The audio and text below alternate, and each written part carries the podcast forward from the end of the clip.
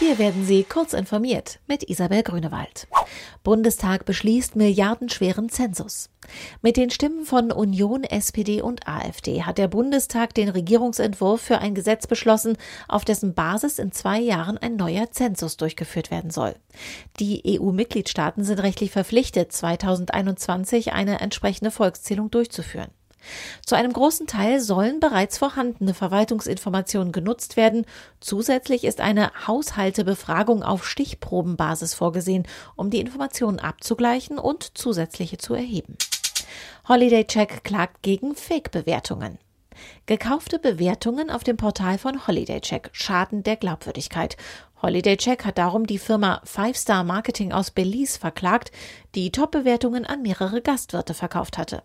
In dem Zivilprozess vor dem Münchner Landgericht zeichnet sich ein Erfolg für das zum Medienkonzern Burda gehörende Urlaubsportal ab. Five Star Marketing konnte bislang nämlich nicht nachweisen, dass die Bewerter auch tatsächlich in den betreffenden Etablissements übernachtet hatten. Google will Ausnahme für Huawei-Sanktionen. Google strebt laut einem Bericht der Financial Times eine Erlaubnis der US-Regierung an, weiter mit dem chinesischen Huawei-Konzern im Geschäft zu bleiben. Dabei gehe es vor allem darum, Huawei-Smartphones mit dem Google-Betriebssystem Android versorgen zu dürfen. Der Internetkonzern argumentiere, dass ein Ende der Zusammenarbeit schlecht für die Sicherheit der Nutzer wäre, da das chinesische Betriebssystem mehr Softwarefehler als Android haben könnte und damit leichtere Beute für Hacker wäre. Weitere Details zu Google Stadia. Wer Googles Cloud Gaming Dienst Stadia nutzen will, hat die Wahl zwischen einem Abo und dem Einzelkauf von Spielen, wie Google bekannt gegeben hat.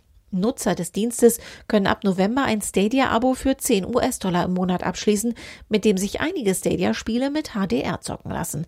Wer keine Lust auf ein Abo hat, kann darauf auch komplett verzichten, denn alle Spiele können auch einzeln gekauft werden, allerdings nur in Full-HD-Auflösung. Diese und weitere aktuelle Nachrichten finden Sie ausführlich auf heise.de.